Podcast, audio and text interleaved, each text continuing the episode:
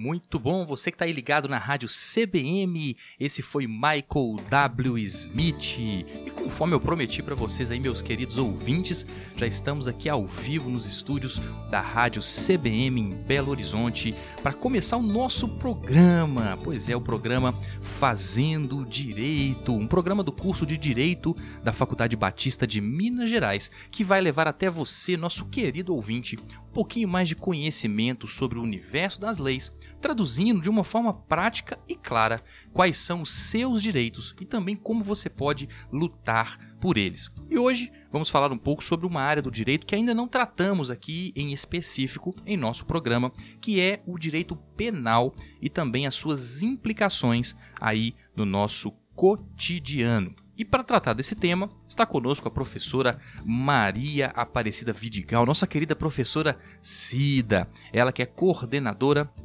do curso de Direito da Faculdade Batista de Minas Gerais e também professora aqui da nossa instituição. Bom dia, professora Cida! Bom dia, Elimane. Bom dia, nossos ouvintes da Rádio CBM, a rádio que une os batistas de Minas Gerais nessa manhã aí de sol, depois de um feriadão, né? Vamos falar de crime. Vamos pois lá. é, Cida, vamos tratar um pouquinho desse assunto Exatamente. aí é tão... Trouxemos alguns casos aqui, né, Cida? Sim, Eu já, sim. já, já recebi aqui também pelo WhatsApp algumas perguntas. Que ótimo. Acho que o programa temos- hoje... Estamos com um convidado Pois especialíssimo é, deixa aqui eu hoje. apresentar o nosso Isso. convidado. Está conosco o professor Patrick Casagrande, ele que é mestre em Direito Penal Internacional, pós-graduado em Direito Social e Penal, membro da Comissão de Assuntos Carcerários da OAB Minas Gerais e professor da Faculdade de Direito de Contagem e da Fundação Educacional de Oliveira, uma cidade aqui também de Minas Gerais. Bom dia, professor Patrick Casagrande. Bom dia, Elimane Rodrigues. Bom dia, comunidade batista. E um especial bom dia, professora Cida. Bom dia, Patrick. Bom dia, muito bom.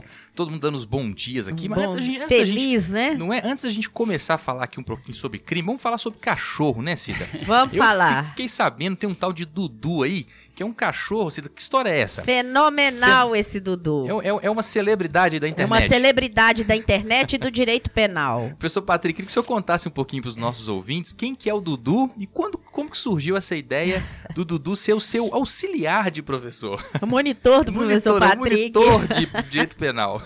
Pois é, o Dudu é um, um cão da raça Golden Retriever, né, que foi adotado. E a ideia surgiu, né, claro, com as redes sociais, para facilitar a compreensão do direito penal. Então, o Dudu é um personagem criminoso, Ó, né? ó, e de, de criminoso ele não tem cara não, viu, Nada, professor? Nada, Ele tem tadinho. cara de, de não rouba nem ração no pote, né, Cida? Nada, Mas ele- esses são os mais indiciosos. É.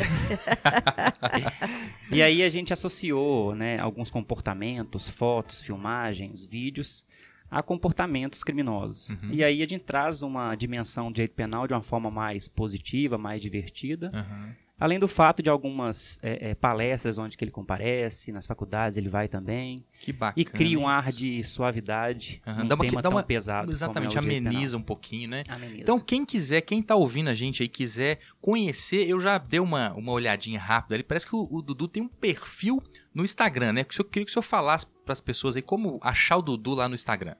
Bom, o Dudu é, é um, um cãozinho que tem no seu Instagram as suas peripécias criminosas. e para acompanhá-lo é só adicionar no arroba penal com Dudu. Ou vocês podem ir no meu site, patricasagrande.com.br, lá terá o link para é, fazer parte, não como concurso de crimes ou concurso de pessoas, mas apenas Ninguém como tá fã. querendo ser. Ninguém quer esse tipo de coisa, só quer Não, só um fã só um mesmo. fã. É o Então- fã do Dudu. Exato. Você que tá aí ligado na nossa rádio CBM, você quiser conhecer o perfil, eu não tive como aprofundar muito, porque a gente já tinha que começar o programa, mas parece ser muito legal. O professor mostrou ali um caso em que ele ilustrou uma cena da questão do feminicídio, né, da pressão que a mulher sofre na sociedade. Tava lá o Dudu bonitinho, carinha boa, né, pra- praticando um ato criminoso. Então você vai seguir no Instagram, arroba Dudu, repete por favor, Penal professor. com Dudu. Ele, Penal com Dudu, Penal com Dudu no Instagram, ou você pode acessar o site do professor patrickcasagrande.com.br. Professor, só soletra o seu nome, porque às vezes Patrick pode se escrever com QE, pode escrever com CK, só para o pessoal É, anotar. Patrick é P-A-T-R-I-C-K. CK. Então, Patrick com CK no final, Isso, e Casa Grande normal. Casa junto. Grande Normal, tudo junto, minúsculo.com.br. E lá tem o Dudu. Ótimo, muito bom. Professor, vamos entrar então no nosso tema aqui do, do programa, né? Para iniciar aqui o nosso bate-papo, vamos falar um pouquinho sobre um tema aí que vez por outra está em evidência na, na mídia Inclusive aqui na brasileira. rádio, né, Elimane? A gente já, já foi Quando falamos de recurso, não foi? É, já pediram pra gente falar a respeito. Falei, calma, vamos trazer quem Isso, entende. especialista. A gente teve um programa, né, Cida, com o professor Berthier, falando sobre Isso. recurso e a gente já entrou um pouquinho, mas Isso. realmente pediram pra gente aprofundar e por isso o professor Patrick tá aqui com a gente, que é a questão do, do- da possibilidade de um réu ele ser preso antes do término das possibilidades de recurso. Fica aqui a minha crítica, no Brasil tem muito recurso. Ou seja, a tão falada prisão em segunda instância. Aí eu pergunto pra vocês, professores, professora Cida, professor Patrick, vocês acham que esse tema ele entrou aí nas rodas de conversa por causa desses últimos casos envolvendo os políticos? Porque até então, eu vou falar por mim, a gente não ouvia muito nesse, nesse né, a falar, mas né? de repente, de uma hora pra outra, o STF tá julgando que pode, o outro fala que não pode, fica aquele embate lá. Vocês acham que isso tem a ver com a qualificação do criminoso? Bom, eu, vou, eu começo falando, viu, Patrick? E depois você me corrija. É, é, não tenhamos dúvida, né? Infelizmente, a gente precisa, ah, muitas vezes, que alguém famoso Importante, esteja né, envolvido Cida? em Um alguma político, questão. né? Exatamente. Para que eh, nós possamos olhar para as situações. É, infelizmente, isso, isso é algo que faz parte da nossa essência. Então, muitas vezes, para ter uma lei é, é, sancionada, a gente precisa que ocorra algo com um famoso. E nesse caso não é diferente. A gente tem aí o caso da prisão do ex-presidente Lula. Exatamente. É, que, que, claro, tem outros? Tem. Mas é, é o fato. Toda vez que se pensa em prisão em segunda instância, nós pensamos na prisão do Lula. Que tá preso é, até hoje, que está né? preso até hoje, há mais de um ano está preso e com uma condenação de segunda instância. Então, nesse caso aí, inclusive a gente já falou aqui, professor Patrick, do ponto de vista constitucional, essa prisão ela é inconstitucional. Mas existe um, um apelo moral aí Sim. da população que talvez justifique essa, essa, esses, né, todo esse, essas, todas essas medidas. E aí, é, a gente gostaria de ouvi-lo do ponto de vista penal e constitucional também. Bom, Cida, é, é natural que a exposição de fatos mais notórios, midiáticos, né, reacenda de forma mais extrema o assunto. Mas, é, desde 2009, o STF vem discutindo essa tese. né? Ou seja, de lá para cá, é, são sete, seis ou sete julgamentos acerca do tema. A questão do impacto eh, atual sobre eh, eh, o assunto, além das figuras passivas sejam, serem pessoas né, famosas, midiáticas, é que até 2016 né, o STF não tinha julgado pela eh, prisão em segunda instância. Todos os julgamentos anteriores eram reforçados ah, acerca da impossibilidade dessa prisão. Né? Uma leitura literal do texto constitucional e a partir do momento que em 2016 essa tese passou a ser é, contrária ao até então decidido, ela naturalmente também cria um impacto na sociedade, especialmente pela visão que nós temos é, da impunidade do nosso sistema penal. Então, professor, aí eu vou, vou- vou entrar aqui agora numa pergunta que nós recebemos de um, de, um, de um ouvinte nosso. Ele diz o seguinte: Bom dia, primeiramente eu gostaria de parabenizar a Rede Batista pelo programa Falando Direito. Muito obrigado, né, Cida? Muito obrigada. Meu nome é Itael, eu sou estudante de graduação da graduação em Direito da Faculdade Batista. E eu gostaria de saber do doutor, em relação à prisão, aí entrando bem nesse tema que a gente já está falando. Em relação à prisão em segunda instância, o Supremo já mudou o entendimento algumas vezes, igual o senhor citou, né, professor? E agora existe a promessa dessa pauta voltar à discussão na corte.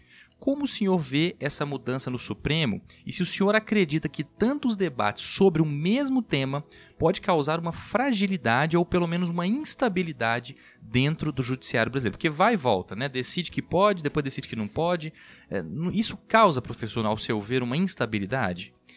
Causa sim, né? É, especialmente porque a corte, ou a nossa Suprema Corte, ela é conduzida por precedentes. E Uhum. quando esses precedentes têm é, variações, especialmente no- na compreensão de algo, é, in- inclusive ligado ao texto constitucional, isso traz uma insegurança tanto jurídica como social. Uhum.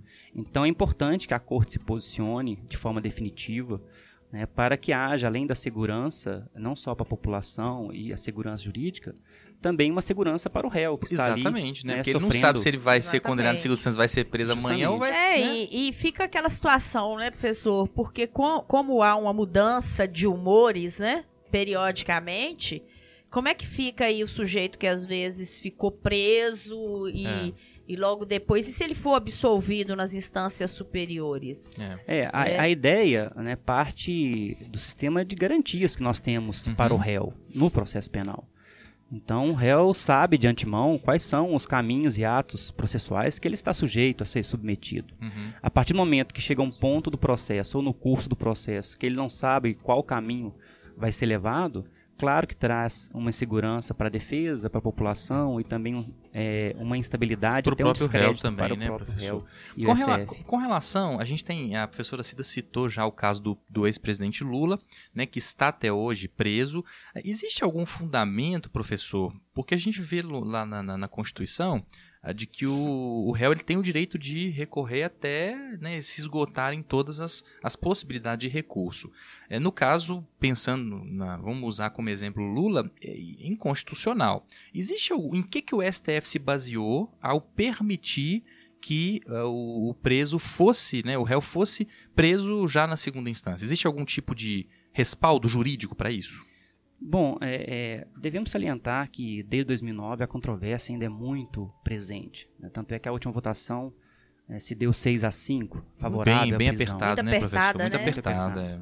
né? A ideia e o fundamento acerca da prisão em segunda instância é basicamente dois pontos. né? A questão é, de que a partir da segunda instância ou do julgamento em segunda instância se esgota a produção de provas acerca da autoria e materialidade do crime, Uhum. então qualquer recurso para as instâncias extraordinárias não se discutiria se Mérito foi mais, né, X professor? ou se É. foi Y Uhum. se houve o crime ou se não houve o crime. E aí haveria ah, o que denominam formação da culpa do Uhum. indivíduo. E havendo a formação da culpa, o texto constitucional, conforme as reflexões pela maioria do STF, né, não impediria a prisão, Sim. porque ela só fala da declaração de culpabilidade, e Uhum. não fala da impossibilidade da prisão.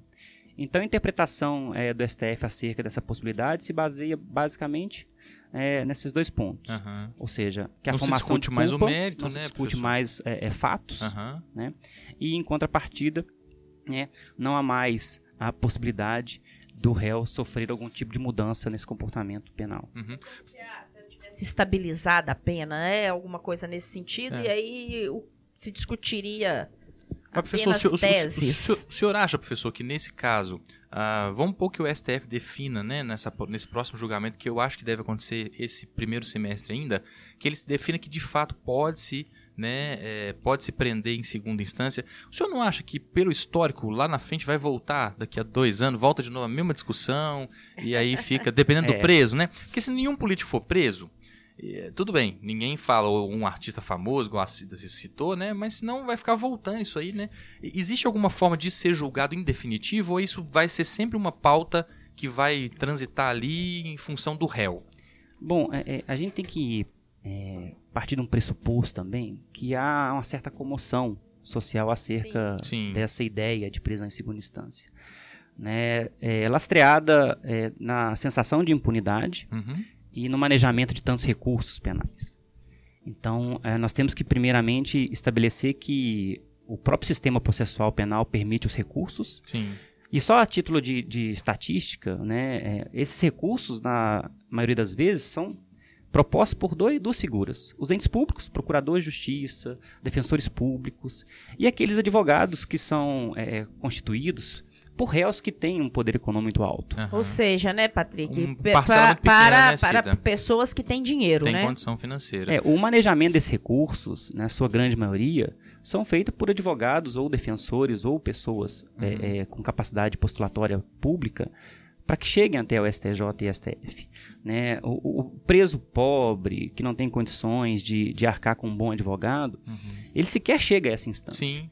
Então a gente tem uma ilusão de que a- o, manejamento de recursos Uhum. né, atrapalha realmente a, a celeridade do processo, mas também nós temos o manejamento por pessoas né, É. que são do poder público ou são grandes advogados na, na, na atual conjuntura. Uhum. Professor, o, o, senhor tem alguma estatística é, da quantidade de recursos que são Deixa eu mudar minha pergunta. A quantidade de, de penas que são revertidas no, nos, nos Sim, instâncias, nos instâncias superiores. Bom, Deve é, ser muito pequena, né, é, professor? Primeiro que nós temos que estabelecer que a cada estado da federação nós temos o tribunal em segunda instância. Uhum.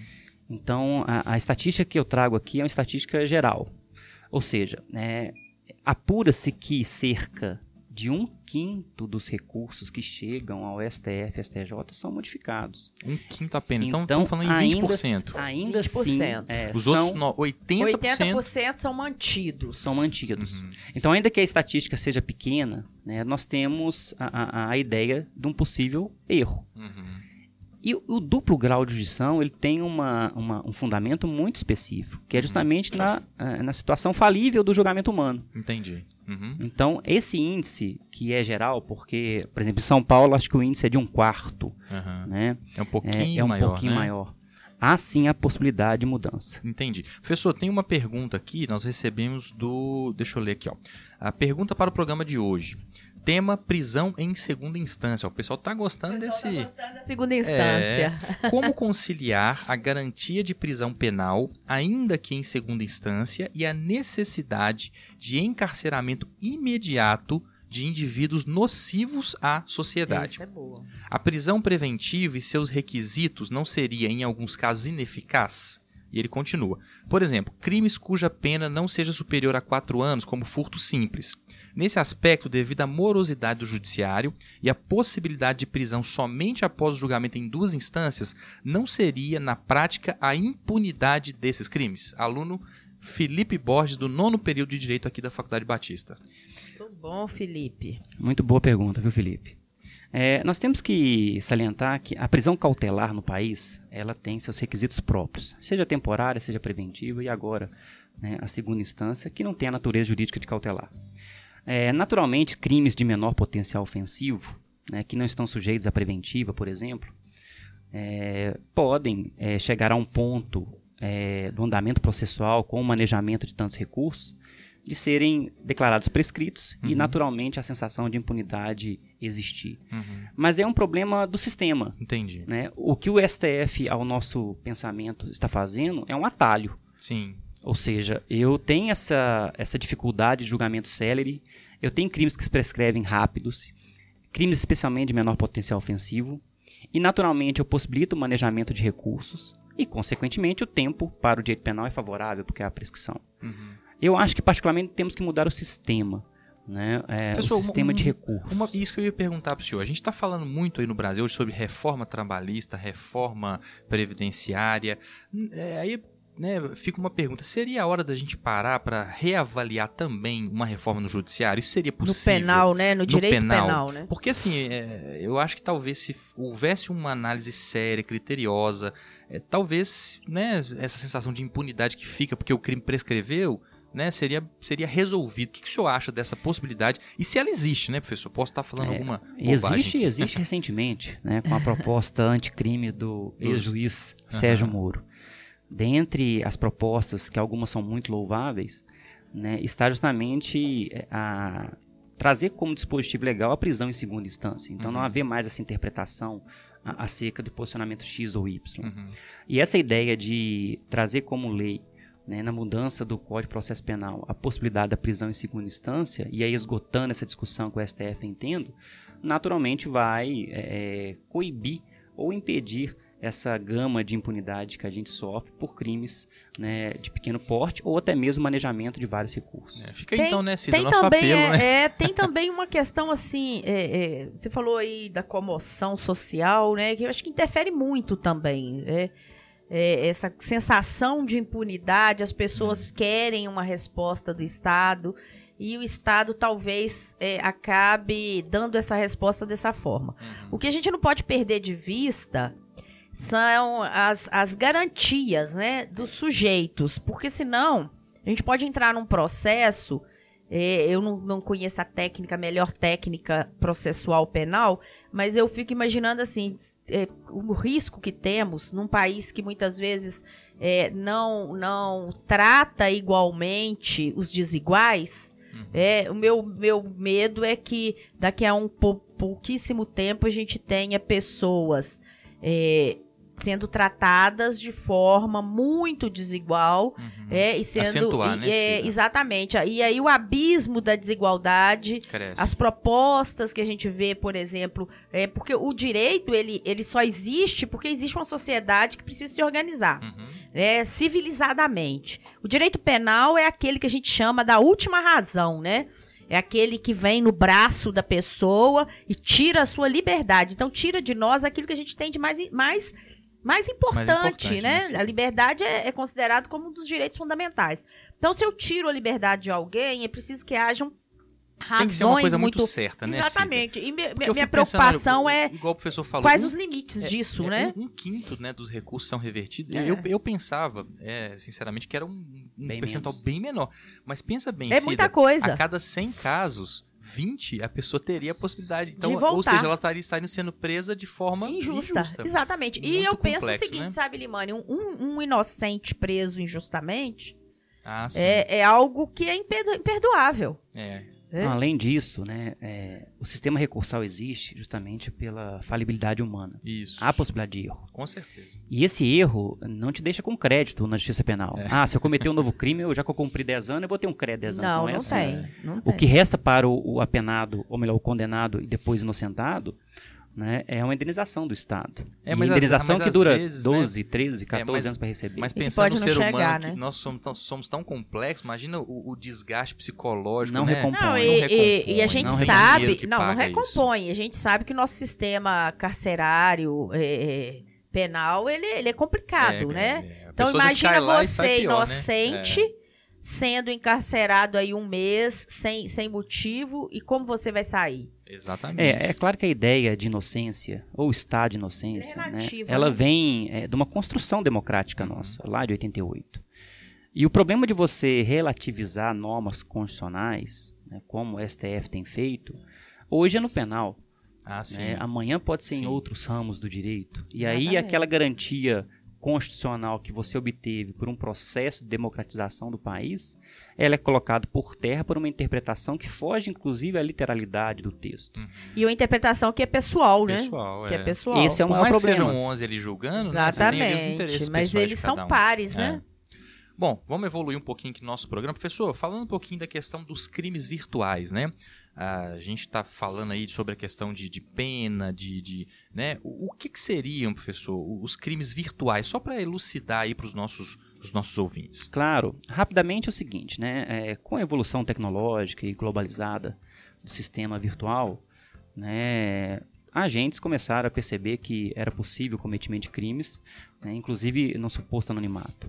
Então, os crimes virtuais dividem basicamente em dois pontos: os crimes que afetam o sistema informático, aqueles que invasão de dispositivo, invasão de rede, invasão da rádio, Uhum. né? E aqueles crimes eh, virtuais que são meios para se cometer outros crimes, Uhum. como furto de senhas para eh, movimentar conta bancária, eh, cópias ou falsificações de cartões de crédito para fazer compras em outras Então, áreas. nesse, nesse caso, professor, a gente está dizendo aí de um crime novo, que seria a invasão propriamente dita do computador e né, a manipulação, e crimes antigos, porém praticados de Em uma forma ambientes- no em ambiente ambientes virtual. virtuais. É, Então, desde 2012, né, com o episódio do vazamento de fotos da Carolina Dickman, Uhum. nós eh, promulgamos a lei Carolina Dickman, que é de 2012, e ela estabeleceu um dispositivo no Código Penal que tratava da invasão a dispositivo informático. Então, o fato de invadir sem autorização, naturalmente, aham. Já é um crime hoje trazido como um crime virtual. Agora, os crimes onde o meio virtual, ou melhor, o- a utilização do, do, do meio virtual é meio executório, Aham. eles já existiam. Sim. Né? A fraude em si, ou É. a, a própria subtração de senhas para movimentação de conta já existia. Entendi. Nesse caso, então, só, foi só a forma que mudou, Sim. né? Mudou- só mudou o modus operandi, né? O local, É. né? Aham. Pessoal, como é que é feito hoje a investigação desses crimes? Né? Porque antes você tinha lá o detetive que ia pra rua né? e procurava Sherlock digital. Holmes, né? Não, é, Com o entrava no- chapeuzinho né, xadrez. A gente, é, a gente vê filme assim, o cara chega lá, bate mesmo. É um filme bem mentiroso, né, Cida? O cara Bem bate um sprayzinho ali, aparece uma digital, ele já lê. Acha tudo. É, acha todo mundo, prende todo mundo nesses filmes, né? Eles podiam trazer esses atores aqui pro Brasil. É, mas então, professor, como é que é feita as investigações nesse caso virtual? Porque a gente sabe que existe também os entraves é, da- da própria No próprio sistema. do próprio sistema, exatamente. É. Você não pode quebrar simplesmente o sigilo de uma pessoa porque ela, né? Como é que Não, funciona? é. Como é que tá hoje essa questão da investigação? É, bom, é, o problema da, da investigação né, dos crimes virtuais, ele esbarra, é, inclusive, na possibilidade de anonimato. Sim. Ainda é um campo muito vasto para se melhorar a investigação. É, mas desde 2012 nós temos é, a capacitação de policiais ou da polícia investigativa para crimes. Aqui mesmo em Belo Horizonte nós temos uma delegacia é, Especializada, especializada em né? repressão a crimes virtuais. É, é claro que nós temos que partir do pressuposto de como esse crime é feito. Então a maioria dos crimes virtuais são ofensas, né, Uhum. de discurso de ódio, A gente, difamação, a gente vai falar até injúria. inclusive de um Vai- daqui a pouquinho sobre é. o Danilo Gentili. E aí, a- a- essa estrutura investigativa, investigativa tem que ser melhorada, Aham. né? Algo que a gente não suporta ainda. Hum. Então, embora desde 2012 nós tenhamos essa possibilidade de capacitação dos profissionais no eh, tema investigação, ainda é muito precário. Porque a gente está partindo do pressuposto que o crime virtual é feito no nosso território, mas ele pode ser feito Ah, em território sim. internacional. É, você nunca vai saber, né? É difícil É. rastrear. Eu tava vendo, eu acho professor. que, que, que é só, só te cortando Aham. rapidamente, muito importante, né? Principalmente, porque isso foi, inclusive, professor Patrick, o tema da nossa semana Sim, jurídica. Exatamente. Nós discutimos exatamente isso. Nós tivemos aqui o, o dele- delegado lá da Delegacia de Crimes Cibernéticos, exatamente para nos contar um pouco sobre isso. E o que a sensação que a gente teve é que, mais do que nunca, nós precisamos aprender a nos prevenir. Exato. É, nós temos que nos cuidar É. mais. Os pais que têm filhos. é, e, e a gente às vezes acha que o filho tá ali segurando o celular, ele tá seguro. É, ele pode estar sendo Talvez vítima de um contrário, né, Cida? Às vezes ele tá muito mais exposto do que se ele estivesse na rua jogando E, bola. e hoje em dia tá muito comum. Os pais estão educando os filhos com tablets, com Uhum. celulares, com notebooks. Então você sai para almoçar no domingo, você vê crianças precoces Sim. já fazendo, né, toda a Tem movimentação. criança que sabe mais que a gente, né? Sabe Cida? mais, eles têm um- um- uma habilidade com. Agora, Cida, como é que você ficou se sentindo sabendo que o Dudu, por exemplo, sabe mais de, de- de internet que a gente? não é Cida? verdade? Ah, eu- mas o Dudu eu já conheço o Dudu de algum tempo, sabe? O Dudu já é, já É um faz personagem, parte. Ele né, é. Cida? Dudu já é amigo É, da já Cida. é Já é meu amigo da. Cida. É. Nunca mordeu ela, não, Ele não é meu? Comparsa, não. Ele é meu amigo. Porque, inclusive, eu tenho também um Golden, Você né? tem, Cida? Tenho, tenho um. Golden, o Hércules. Que não é tão educado assim, né? Porque o Hércules é, é um mundo. Golden molequinho. Professor, o, o- o senhor que está aí nesse meio, né, é, é, trabalha com essa parte penal, quais as dicas que o senhor poderia dar para o nosso ouvinte, né? O pessoal tá aí, assim, é, questão de, de cuidado com senha de banco, questão de É, sai, e principalmente, clique, sabe, clica. professor, assim, assim, o nosso ouvinte que tá em casa, às vezes quer pagar uma conta no Justamente, celular, quer é. usar uma rede Wi-Fi, porque às vezes você sai, você entra, tá lá, Wi-Fi de graça. Pois é. É, como que essas... Tem que gente que fica numa alegria, né? Você, "Ui, Fica, Wi-Fi de graça, é. eu vou baixar um monte de coisa aqui. A- a- o ramo do direito digital ou dos crimes virtuais, é, a gente trabalha em três alicerces. A educação digital. Então, para as crianças, adolescentes, é imprescindível que os pais eduquem a como usar a internet e a se prevenir. É, políticas criminais, né, para a prevenção, combate à repressão. E especialmente a capacidade investigativa, ou seja, a gente tem que melhorar, melhorar a estrutura investigativa.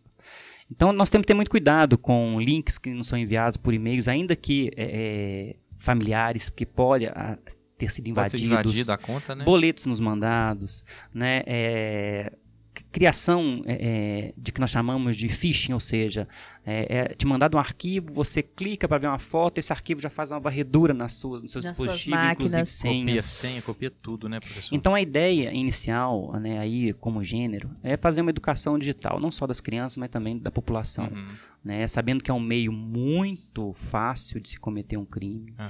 é um meio que a investigação demora e às vezes é infrutífera, e em contrapartida desconfie, por Uhum. mais óbvio que Que seja, seja, é. desconfie. A gente recebe muito, eu mesmo recebo e-mail por dia, assim, ó, segue em anexo o comprovante do seu pagamento. Mas dá uma Exatamente. vontade de clicar Dá naquele vontade. negócio. Você quer falo, ver outra coisa. Elimane, que sempre o povo me pergunta? Intimação por e-mail. Ah, sim. Chega lá um, um link lá da, da Receita Federal te intimando por e-mail. Comparecer para Justiça. Federal te intimando. Aí eu falo com o povo, deleta. É, São vários é- links, é SPC Serasa, Receita, muita coisa, né? Polícia, né? Às vezes até de conhecidos, porque às vezes o pessoa- e-mail muda apenas o um, É, uma o- R, um R, Exatamente. É, é, você bate o olho ali, acha que é um conhecido. e automaticamente você clica Agora, e a professor, oportunidade. é, recentemente a gente teve aquele caso da Marielle lá no Rio de Janeiro, e eu achei interessante porque a polícia, quando quer, ela consegue, né? Eu tava vendo como é que foi o processo para chegar até o, o- o- pessoal, né? Que eles entendem que são, são os autores. Eles viram que numa das imagens da câmera tinha uma pessoa com um celular. Tava dentro do carro, do Cobalt, com o celular. Então eles rastrearam naquele perímetro, todos os celulares estavam ativos, tinha trinta e tantos mil. Aí começaram a fazer filtro, chegaram em 3, 4 mil e chegaram na pessoa. Então, assim, você vê que não é por falta só da, Não. né, da, da tecnologia, porque realmente, né, talvez Falta material... um pouco de boa vontade, Mas talvez né? mate- material humano também, né, Cida? Porque, pensa bem, quantos crimes a gente não tem, né? Só pra você ter ideia, Elimane, é, dos homicídios no Brasil, apenas 8% são, elucidados. É, muito então é pouco. claro que uma figura pública é, traz é, a necessidade de satisfação social. Uhum. Então a polícia judiciária tem que dar uma satisfação. É. E por incrível que pareça, nós temos aparatos para fazer esse monitoramento da região de celulares. Aham. né? Acontece muito isso em sequestro. né? A vítima está sequestrada, o, o sequestrador liga, E aí Aí, consegue a- triangular as antenas e achar justamente o, fazer o, sinal. perímetro. Aham. E aí desse perímetro você vai pincelando celular por celular e aí Consegue consequentemente... chegar. Professor, isso hoje é um processo simples, eu digo do ponto de vista jurídico, porque é, não é simples você rastrear um telefone, né? Tem que ter uma autorização judicial. Como é que seria esse processo? Bom, é, é, a gente tem que estabelecer o que é rastreamento do telefone Aham. e... Quebra de sigilo. E quebra de sigilo. Sim, o rastreamento é mais simples, né, É, o professor? É pra rastreamento é saber mais onde simples, tá só. Até porque é, é, é na efervescência do crime que você consegue salvar a Aham, vítima. Tem que ser rápido, É, né? Então, é, é, esse aparato do, do Código de Processo Penal, por exemplo, acho que, salvo engano, artigo 13, é, especialmente em crimes onde você precisa localizar a vítima, né, naturalmente você faz o comunicado ao juiz. Se o juiz em 12 horas, salvo engano, não autorizar, o próprio delegado pode emitir Pode, já tem a essa ordem para as autonomia, né? é. Só tem que esperar essas 12 horas para o Pelo juiz se manifestar. magistrado, né? Agora, conteúdo, aí é Aí só já é mais decisão, complexo. é quebra É. de sigilo e decisão judicial mesmo. Que bom. Então nós estamos falando aí, professor, né, citando a questão de, de, de casos né, que são de grande repercussão. Ah, recentemente o Danilo Gentili, o humorista brasileiro, foi condenado pela juíza Maria Isabel do Prado, da Quinta Vara Criminal de São Paulo, sobre a acusação de cometer o crime de injúria contra a deputada federal Maria do Rosário, do PT de São Paulo. Em 2016, segundo o site Estadão, Danilo publicou mensagens em suas redes sociais chamando a deputada de cínica, falsa e nojenta, o que acarretou um processo por parte da parlamentar. Na decisão, a juíza ressalta o direito à liberdade de expressão, mas enfatiza que quando alguém ultrapassa a linha ética, surge no Estado de Direito a tutela penal como legítimo instrumento de contenção contra o uso abusivo da liberdade de expressão. Gostaria que vocês definissem pra gente aí, né? Eu já citei que ele foi, eh, ele foi acusado, né, e foi condenado pelo crime de injúria. O que, que seria esse crime de injúria, professor? Porque são, são, são, são, né, tem, tem injúria, difamação. são. É, se o senhor puder Aham. elucidar pra gente Calúnia, aí. injúria e difamação, Isso, né? Que são exatamente, tipos penais. exatamente. É, a injúria, é, o tipo penal descreve como injuriar alguém, né, ofendendo-lhe o decoro né, ou a dignidade. A gente define mais classicamente como atribuir a alguém uma qualidade negativa. Uhum, É, Essa qualidade negativa é um adjetivo, um substantivo, aham. né, sempre atribuindo à pessoa Como algo falsa, nojenta, cínica, né? Que é o, o- o- É, os crimes de difamação e calúnia, eles já protegem outro tipo de, de bem jurídico, né? A calúnia, você imputa falsamente a alguém um crime, então é como se eu imputasse a Cida falsamente É. Uhum. o cometimento de um crime. E a difamação é como se fosse um soldado de reserva. Qualquer conteúdo que não fosse calúnia ou injúria se encaixaria na Se difamação encaixa na que ofenderia a difamação. reputação. Aham. No caso do Danilo Gentili, é bom a gente ressaltar que, num primeiro momento, onde que ele né, adjetiva a deputada federal de cínica, falsa e nojenta, ele não sofre o processo criminal. Ele sofre uma notificação da Procuradoria Extrajudicial, não é da isso? Câmara e é no recebimento Foi dessa atitude dele, notificação né? Que ele fez uma coisa. que ele rasga a citar aqui. notificação e, dentre outros, ele atribui a, a Maria do Rosário né, um adjetivo negativo quanto à Uhum. sua escolha sexual, vamos dizer assim, Sim, sim. para não ser muito Muito né, específico. muito específico. e aí é, é, a gente enfrenta, né, o que a maioria das pessoas é, entoam, que é a liberdade de expressão, mas a liberdade de expressão, né, como todos um devem limite, né, estabelecer, tem que ter limites. Eu, eu resumo esse limite, né, é, numa frase de um, de um amigo meu. Né? O limite da liberdade de expressão é a agressão Uhum. seja ela verbal, seja ela física. E, e quando a gente trata a liberdade de expressão, manifestação de pensamento, informação, imprensa, né, a ideia dessa liberdade é de contribuir com a sociedade, é Uhum. contribuir com o desenvolvimento social. E não naturalmente exceder o limite e atribuir a uma pessoa né, qualidades tão eh, repugnantes como foi. E, Uhum. e- e aí, assim, eu queria só complementar, né? Porque o professor Patrick, ele, ele já disse tudo, mas a gente precisa pensar muito. Porque muitas vezes nós é, atribuímos humor àquilo que é ofensa. Sim. Então, os nossos humoristas, é, que eu amo muito, que eu acho que sem rir ninguém vive, Uhum. a gente precisa rir, né? Precisamos nos divertir, mas a gente precisa tomar muito cuidado porque é, estamos rindo do que e de quem. Uhum. É, muitas vezes nós ofendemos deficientes físicos, nós ofendemos cor de pele, nós ofendemos orientações de pessoas, sexuais de pessoas, para rirmos daquilo. Uhum. Nós colocamos algumas raças como se fossem menores. Hum. E isso, além de tudo, é, é algo que tem que ser combatido mesmo. Sim. É, o, o riso, ele não pode ser agressivo. Uhum. Eu gostei muito dessa, dessa definição, porque É. e a agressão, ela não se restringe ao fato físico. Uhum. É, a agressão, você pode me agredir me chamando de gorda, me chamando né, de careca, me chamando de orelhudo, me chamando, sei lá. É, tem uma série de, de, de verbais, né? De, Uhum. de estruturas verbais que nos agridem muito mais. Ô Cida, mas deixa, deixa eu perguntar pra vocês dois, né? Usando como exemplo esse fato envolvendo o Danilo Gentili, ele diz cínica, falsa e nojenta. Nojenta eu entendo que é muito objetivo, né? Não tem como você falar o que que é nojenta. Nojenta é nojenta, coisa asquerosa. Mas se ele de fato tivesse certeza e tivesse dizendo que ela é cínica e ela é falsa, e realmente tivesse provas, Pois é, mas aí ele tem que provar, né, né, Elimane? As pessoas. Eu não posso simplesmente falar, porque Por o falar. grande problema é esse. E mais do que isso, é o que o professor falou. Não é, é, o fato de, às vezes, no calor da raiva, é, falarmos coisas que não deveríamos, mas às vezes acontece de falarmos coisas que não gostaríamos de falar e não, não deveríamos falar. É, mas é, a humildade de se retratar é alguma coisa muito importante.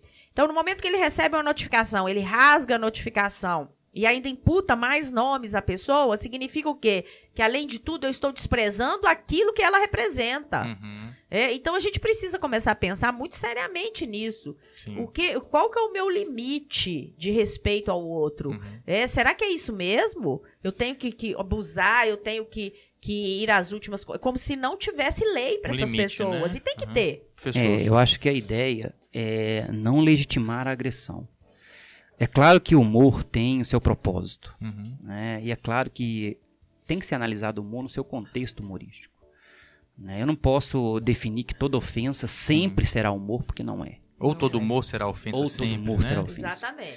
Quanto à questão é, da suposta ah, qualidade negativa verdadeira, né, o crime de injúria ele não faz essa análise. Eu posso é, ofender alguém adjetivando uma qualidade negativa, sendo verdadeira a qualidade. O, país ele adotou no crime de injúria que as pessoas não são totalmente desonrosas. Elas sempre têm um resquício de, de, de honra. Uhum. Então, ainda que eu atribua um fato ofensivo, uma qualidade negativa, sendo Verdadeiro, verdadeiro, ainda uhum. é crime. Ah, sim. Pode ser tratado como princípio da insignificância Aham. mais adiante, mas é justamente para não legitimar a agressão verbal. Para que isso não se Uhum. torne um lugar comum, prática, né? né? Uma prática Justamente. comum. Então eu quero te ofender. eu E, e a gente tem visto isso, já que a gente está juntando as coisas, né? Na internet. Demais. Quantas pessoas vão lá pro Facebook, vão para pro Instagram Uhum. e ofendem outras pessoas e adjetivam outras pessoas de forma negativa, sem a menor responsabilidade. É, não sabem o, o- o problema que isso pode causar. Sim. O problema desses crimes é que eles são promovidos mediante queixa. Uhum. A queixa não é o. Estado Tem que Sim. ser motivados, persegue, né? É, né? Se a pessoa não tiver intenção, se ela entender que aquilo ali é irrelevante, eu falo porque eu. eu, Ou às eu- vezes até se não souber, né, Ilimani? Porque no nosso meio jurídico é muito comum a gente saber das- de como que se movimenta, como que se ajuiza um processo, como que se inicia um processo. Mas é simples. Você vê que a maioria das pessoas que defendem a liberdade de expressão nesse caso específico, eles repudiam a conduta da deputada, Aham. né? De provocar, É. de, é, inclusive é, entoar outros tipos de qualidades negativas. O problema é que cada um responde pelo seu ato. Sim, exatamente. Eu não posso legitimar minha conduta pela impunidade do outro. Sim, exatamente. Usar a partir do momento- né? É, a partir do momento que eu vejo você furtando e achar, mas ele, foi, ele furtou, então eu Então posso. eu vou Sim. furtar. Ele xingou, então eu posso. Aí não pode partir desse pressuposto, porque senão vira um país sem lei. Sem lei E o sem descrédito limites, do né? judiciário continua aumentando. Continua Não aumentando. é só nem na prisão em segunda instância. Ne- Nesses casos, então, é, eu acho muito complexo, mas fica a pergunta: como se resolver, então? Porque o que, quem saiu em defesa do Danilo Gentili disse que ele está dentro do seu direito de liberdade de expressão. E quem é contra diz que não, é a proteção contra a honra dela. Muito complexo, né, professor? Demais. Como lidar com Né? uma situação dessa? É. Tem que se ponderar bastante os dois lados, levar, Claro. levar em consideração o contexto. Ó, eu, eu penso o seguinte, sabe? A liberdade de expressão, ela não pode licenciar falta de respeito. Uhum. É, o que não me ofende pode ofender o outro. E eu Uhum. acho que essa- esse sensor aí, é, que no interior a gente chamava de desconfiômetro, tá faltando nas pessoas. Tá meio, Então, tá olha, meio falho, né, Quando Cida? eu olho pra alguém e falo assim, nossa, aquela gorda ali, olha, isso pode, pode Uhum. ser que a pessoa às vezes até não não diga que está ofendida, Uhum. mas ela tá ofendida sim. Porque E outra, sabe? né, você faz isso de crianças, crianças As passam. crianças Ah, vão sim, reproduzir reproduz, isso. exatamente. Aí surge o bullying. Exatamente, que é o que a gente luta hoje nas escolas, que a gente tem tido aí repercussões horrorosas, né, de pessoas que, que acabam extravasando isso da pior maneira possível. Então, é uma questão de ter responsabilidade com o próximo. Uhum. Quem é o meu Também. próximo? Agora, É. uma pergunta. Você citou aí bullying, Cida. É, professor, fica uma pergunta. O bullying seria um tipo de injúria? Bom, é, lembrando que é, o bullying ele tem várias, é, Várias nuances, facetas, várias né? facetas, né?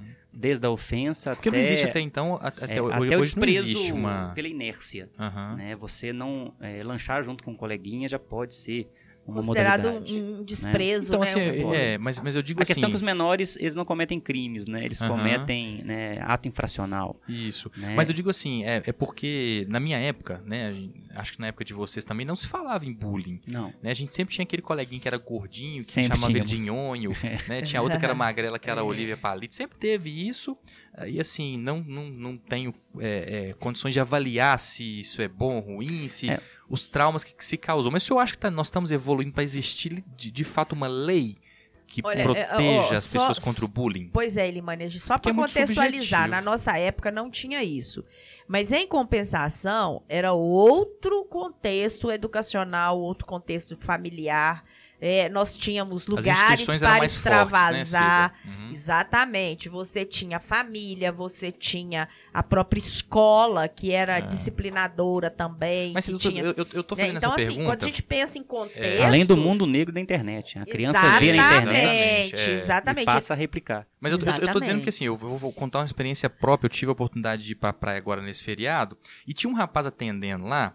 E os- o- as pessoas todas do, do restaurante chamavam de negrinho. E realmente era um, um negro mesmo. E ele levava numa boa. Só que eu, eu chamei ele e falei, meu amigo, qual que é seu nome? Aí ele falou, ah, meu nome é um pouquinho diferente. Eu falei, cara, mas eu, eu não tô me sentindo confortável em chamar você de negrinho. Ele, não, rapaz, o que, que é meu apelido? Todo mundo aqui da praia me conhece assim e tal. O cara super bem resolvido com É, o não fato sei, de talvez- chamarem é. de. Não, mas assim, eu rindo de É, canto a canto. Os crimes contra a honra, eles exigem o dolo de ofender. A intenção de. É. de ofender. de- Então as uma- pessoas que têm apelidos, né, pejorativos, né, e as pessoas que direcionam essas pessoas com apelido, elas não têm o dolo de ofender. Aham.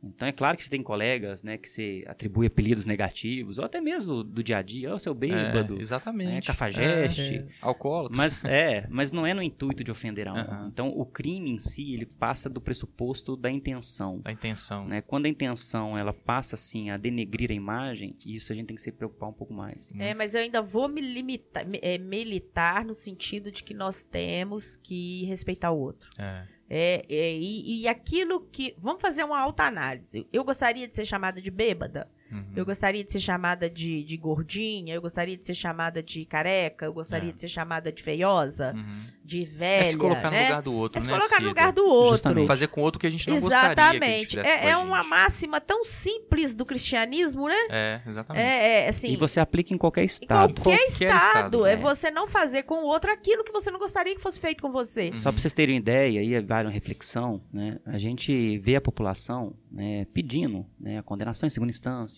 mais prisões, até o penal bater na sua porta. Ah, com Exatamente. certeza. Quando Com o penal bate a porta da Não, pessoa, ela recurso, passa a é, exigir as garantias que Sim, sim. democraticamente foram É concedidas. meu filho que tava, É, foi preso portando droga né? e ele aí não era dele, Não era, era do dele, não era do amiguinho. tem, como é que faz, né? É. Porque assim. É, é- é o outro lá que dirigiu e atropelou. Como é que a gente vai Uhum. fazer? Vai ser tribunal de júri? Não vai Justamente. ser? É, a gente precisa começar a pensar o seguinte: é, uma hora alguém do A nosso coisa pode voltar convívio contra a pode gente, vir, né, exato. É. Então é por Pode. isso esse esse exercício de se colocar no lugar do outro, ele é muito importante. Uhum. É, não só para poder, é, é, não é só para condenar, É humanizar também. é para né? humanizar as relações, exatamente para humanizar. Nós somos pessoas falíveis. É. Veja bem, um juiz que, que ficou vários anos estudando, que prestou um concurso dificílimo, ele tende a decidir erradamente. Uhum. Pode e a gente tem né, muitas Cida? decisões que são revistas, por quê? Porque ele é um ser humano. É. E aí, de repente, a gente acha que está acima de tudo e começa a ofender as outras pessoas, É. e começa a praticar atos que não são bacanas. É, Né? lembrando que a, a juíza que condenou o humorista numa sentença de 113 laudas, ela foi muito detalhada na Uhum. sentença. É, a mídia porque- pegou é, só esse ponto, né, É porque, na verdade, há sim a garantia constitucional de liberdade de imprensa, Uhum. manifestação de pensamento, expressão, mas também há a proteção à honra. Sim, claro. E a gente faz isso em sopesamento de valores. Né? Num caso concreto, o que, que deve prevalecer? Uhum. Não é que você está extirpando o direito Uhum. de expressão, Expressão. ou extirpando a proteção à honra. Eu analiso o caso concreto, eu tenho duas garantias que estão conflitando, e no caso concreto tenho que optar por uma. Sim, claro. E aí, nesse caso, né, fica bem evidente, ao meu ver, né, o excesso né, Aham. cometido pelo humorista.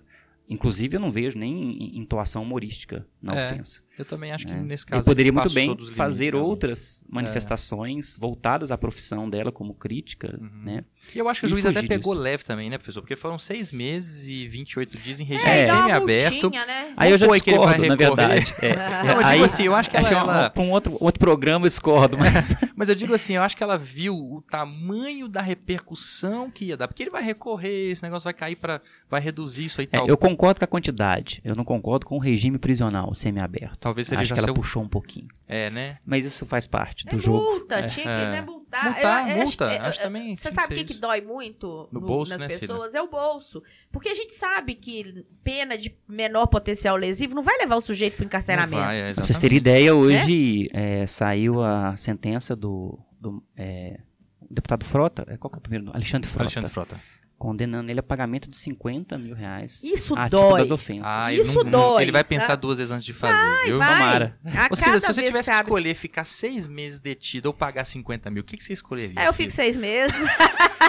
Se eu puder levar amigo, então. Deus me livre, Não eu é? não quero é nenhum Não, e deles. Você que É tem nível superior também, né? Você fica numa salinha lá confortável. Não, não. O Ah. problema todo é esse, sabe? A gente precisa. É, é por isso, assim, que é muito importante que o Estado não se, não se omita Aham. no momento em que ele tem que agir. É. Por quê? Porque quando ele não se omite, as pessoas passam a entender: olha, eu posso até. É, não concordar, mas eu sou obrigada a respeitar. Respeitar. É aquela Então- questão que a gente falou da insegurança jurídica. isso Exatamente. Eu posso não gostar da sua cor, mas eu sou obrigada a te respeitar Uhum. porque se eu não te respeitar, eu vou cometer crime e esse crime é passível de condenação. Exatamente. Agora, quando eu acho que eu não vou ser punido, eu vou desrespeitar. Uhum. Eu vou desrespeitar porque eu sei que não vai dar nada, É. né? Pessoal, a gente está caminhando aí para os 10 minutinhos finais. Tem mais um assunto aqui na nossa pauta, é, até inclusive de mais uma pessoa famosa, que é o João de Deus, né? Que recentemente é, teve alguns casos de. de mais, alguns não, né? Mais de 500 Mais de mulheres né, que afirmaram que teve ali uma situação. Professor, é, quais são esses crimes aí que estão sendo imputados, né? Professor, professora Cida, professor Patrick. Bom, é, é, naturalmente, a, a análise é, que nós faz, fazemos é de acordo com o que chega a nós. A gente Aham. não tem acesso aos Aos autos. autos do processo. Mas basicamente são dois crimes, né? É, a possibilidade do crime de estupro, Uhum. né? Porque embora não haja construção carnal, há atos libidinosos Uhum. diversos. Ou a violação sexual mediante fraude. O que, que é esse crime? Esse crime é você é, utilizar o engano ou a fraude para apalpar as pessoas. Utilizar para- talvez, me corrija, professor, mas utilizar a sua posição, ele ali estava numa posição de, De, de autoridade, né? E Isso espiritual, também né? implicaria É, nessa... Aí vem a questão que eu gostaria de pontuar. Né? É, esses crimes, é, desde 2009, eles exigem que a- as vítimas façam a representação Uhum. para que o Estado persiga o sujeito. Sim. É, Só que quando se configura o que nós chamamos de situação de vulnerabilidade, esse prazo de seis meses não existe. Uhum. Então o Estado pode vir a perseguir o sujeito. Pode e aí, agir já imediatamente. sem- imediatamente. Então, a- ao meu ver, eh, eu acho que estamos ali diante do que nós chamamos de um elo Uhum. entre um ser superior Aham. E o mundo terreno. Aham. As pessoas vão ali acreditando Sim. Sim. nessa, nesse, sim. nesse nexo. Sim. Isso. É como se fosse um operador de rádio entre Aham. Deus e o povo. E as pessoas vão ali precisando de cura, desacreditadas. Estão vulneráveis, né, movidas professor? Totalmente fé. vulnerável. É. E a palavra é essa, né? As pessoas são rendidas ao desejo do ser superior que ele supostamente. Representa, Representa. naquele momento. Então, eu entendo que a fé, ela que move tantas ações, né, no mundo afora, ela é uma questão que reduz a capacidade da vítima. Uhum. É, é como se Deus mandasse ela fizesse. Entendi. Então não tem Independente como, do que seja, né, independente do que seja. Porque a gente está falando de, sexu- de questões sexuais, mas tem outras pessoas que dão dinheiro todo na, na, Sim. na igreja, Sim. gente, né? Gente que Sim. faz coisas absurdas Sim. em nome da fé. Jogam, é, a gente Porque vê tanto é, absurdo é, aí. demais. É porque a vulnerabilidade que atrairia o estupro de vulnerável, ele é bem claro, né? Quando a vítima não tem a capacidade de resistir ao ato. Uhum. Então ela não tem mais a compreensão do que está acontecendo ou de resistir àquilo. E eu, ao meu ver, eu vejo que a fé é algo tão forte presente nas pessoas que você está submissa. É, Uhum. que te tira a capacidade Gera uma de cegueira compreender. ali, momentânea, né? Não, é, eu faço a pergunta para meus alunos, né? Se você acredita em Deus e o suposto elo pede para fazer algo, você faz. Você faz, É, não tem. exatamente. E aí eu acho Por que, mais é- absurdo é, que eu acho que o crime é horrendo, é 8 a 15 anos, é estupro de vulnerável e que realmente pague. Professor, né, por todo nesse, nesse caso, eu- depois eu quero até combinar com a professora Cida, que o senhor venha para falar sobre a questão de prescrição, Uhum. né? Porque eu acho que é uma coisa que gera muita, Muita dúvida, né? Demais. Muito, principalmente no direito penal. Ah, Demais. o fulano cometeu um crime. Aí o crime prescreve, prescreve, como é né? que Ou não prescreve, tudo. Mas nesse caso, desses do- dessas duas possibilidades de crime que o senhor citou, eles têm prescrição? Bom, é, se não considerarmos a vulnerabilidade das pessoas e das vítimas, nós temos um problema, né? não na prescrição, mas na decadência. Uhum. Esses crimes, quando são cometidos contra vítimas não vulneráveis, até setembro do ano passado, tá, que modificou a lei, eles exigiam a representação das vítimas em seis meses a partir do momento que foram vítimas. Uhum. E, naturalmente, se eu considero as vítimas não vulneráveis, a maioria desses crimes pode estar extintos pela Ah, decadência. entendi. Então essas Mas a denúncias... partir do momento que eu considero a vulnerabilidade pelo sentimento e desejo de cura, Aham. movido pela fé, movido pela figura de uma entidade superior na minha frente, eu não tenho mais esse prazo decadencial de seis meses e, consequentemente, todos os crimes podem ser punidos. Agora, professor, nesse caso, o senhor falou que o, passa a contar os seis meses da- do, do cometimento do crime, né? Mas vamos pôr, usando como exemplo que o senhor disse aí da questão da fé que cegou aquela pessoa. Não teria que se contar do momento em que ela entende que aquilo ali é um crime? Porque uma mulher denunciou, aí uma outra falou, opa, denunciou também. Agora nós já estamos com mais de 500, ou seja, as outras todas que não denunciaram, né, que esperaram essa primeira fazer a denúncia, até então elas estavam Será que foi? Será que não foi? Não- Eu nem não- acho que é isso, não. Elas não tinham dúvida Mas você acha que que elas foi, sabiam. Cida? Sabiam. A grande questão é o seguinte, Limane. é, a gente tem que pensar o seguinte: mulheres. né, nós somos mulheres é, e as mulheres entendem bem isso. Muitas vezes a gente é, vê uma pessoa nos olhando com aquele olhar lascivo, aquele olhar desejoso, é, e às vezes a gente fica constrangida. Finge que não é com a gente, sai de, de, de fininho, mansinho, né? Por quê? Porque é algo que socialmente, numa sociedade machista, Uhum. né, isso é muito comum. É, a mulher, a mulher pode ser cantada. Mulher pode não querer ser cantada. Sim, exatamente. É, eu, eu tenho o direito de não querer ser cantada. E o outro tem que entender isso. Uhum, Tem que respeitar, tem né, que Cida? respeitar isso. Mas você acha que Então, elas sabiam a- que elas estavam... Limane, muitas vezes a gente percebe. Que é um número tão e, grande e, mas de a mulheres. mulher, a Cida. mulher e a mulher, o homem também, mas a mulher tem uma sensibilidade muito maior. Eu não sei se isso é coisa da maternidade, mas a gente percebe quando alguém está tentando faltar com o respeito com a gente ou está nos deixando desconfortável. Aham, Qual que é a grande questão, Elimane? Como que eu vou denunciar? Sim. Imagina, eu, o líder espiritual do- da, da minha congregação, ele me desrespeita. Eu vou falar isso com meu marido, que é seu seguidor? Aham. É, ele vai achar, ele vai falar que eu é que dei confiança. Você Uhum. entendeu? Isso pode se virar contra Pode você, virar contra né, você. Então, na verdade, Existe esse, até um medo, né, por parte da esse mulher. não falar, esse não falar é o medo de, ser, de, de, de que a coisa vire contra Uhum. e de ser julgado.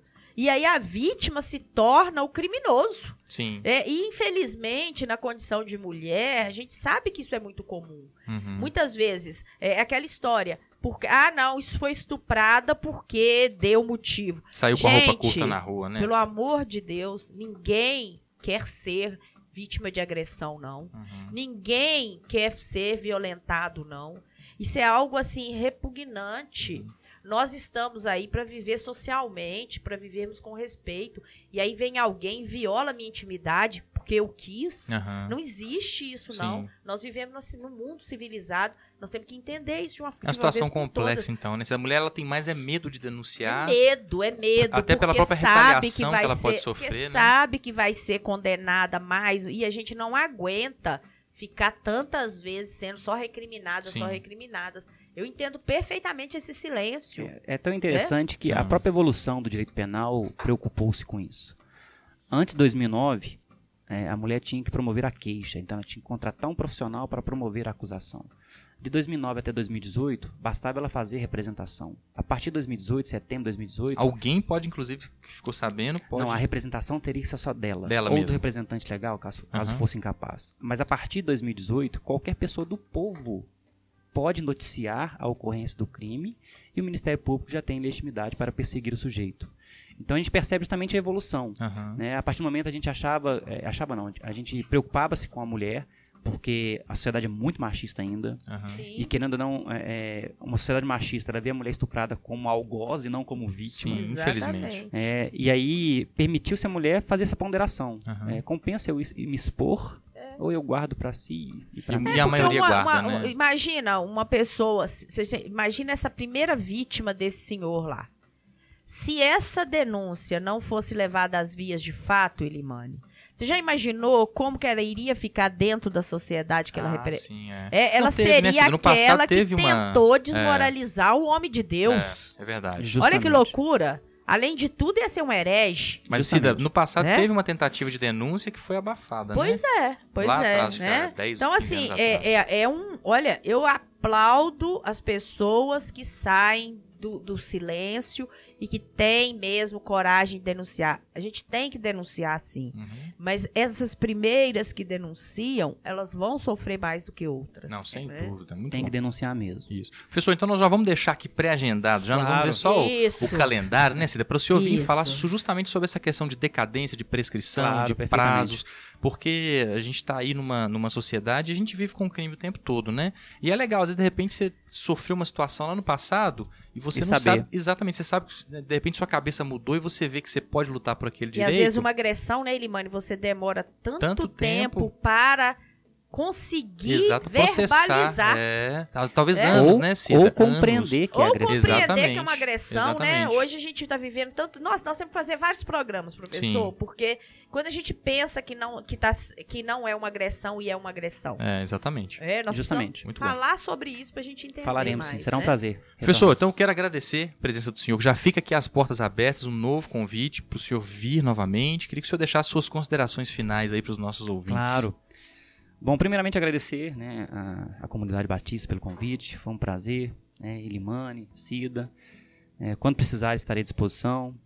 Né, o meu recado é que a gente é, trate né, o direito penal não como fim, né, mas como meio para que nós possamos elucidar essas questões.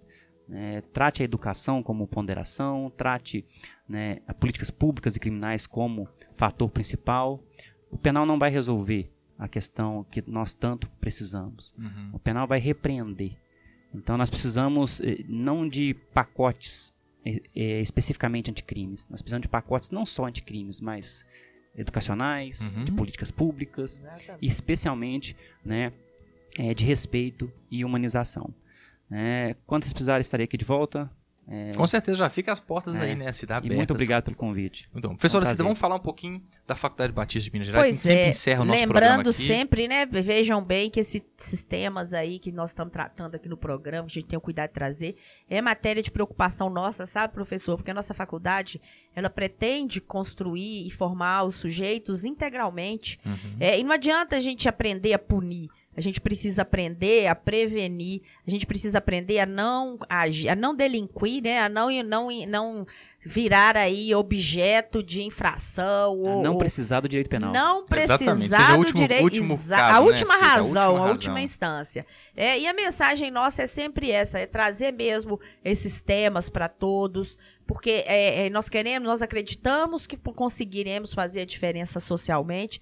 Que é a partir do momento que nós juntos levamos esses temas para os nossos ouvintes, para os nossos alunos, que nós debatemos, que nós fa- fazemos aí esse, essa, essa interlocução com todos. Uhum. É, a Faculdade Batista hoje, ela está ampliando os seus cursos, ela já tem muitas pós-graduações, Uhum. é, já falamos aqui, tivemos um programa para falar sobre a parceria, Isso, com o Eduardo, né? Batista, Faculdade Batista e PEMIG, então nós estamos aí trazendo uma série de novidades, é, basta acessar o nosso site, redebatista.edu.br, Faculdade Tem Batista, até o mais fácil, É. né? Que é o faculdadebatista.com.br. isso, já ponto cai com, ponto BR, já direto. cai direto, e lá tá cheio de novidades e ainda vamos ter muito mais. Muito bom, né? Cida, maravilha. Então você que tá aí, ficou ligadinho com a gente durante essa uma horinha, aprendendo um pouquinho mais sobre direito, nosso programa falando direito. Hoje, hoje nós tratamos sobre a questão do direito penal, trouxemos alguns casos, alguns exemplos aqui. Então, se você tiver algum tema, ah, eu quero ouvir falar sobre o assunto sobre previdência, sobre reforma trabalhista, sobre o sistema carcerário, manda pra gente. Nosso telefone é 31 997 667 342 é o número de WhatsApp. 31 997 667 342. Esse é o WhatsApp aqui da Rádio CBM. E a gente vai encerrando mais um programa. Agradecemos aí a sua audiência. Ficamos, muito felizes em ter você conosco. E você segue aí ouvindo Azaf Borba, Alfa e Ômega.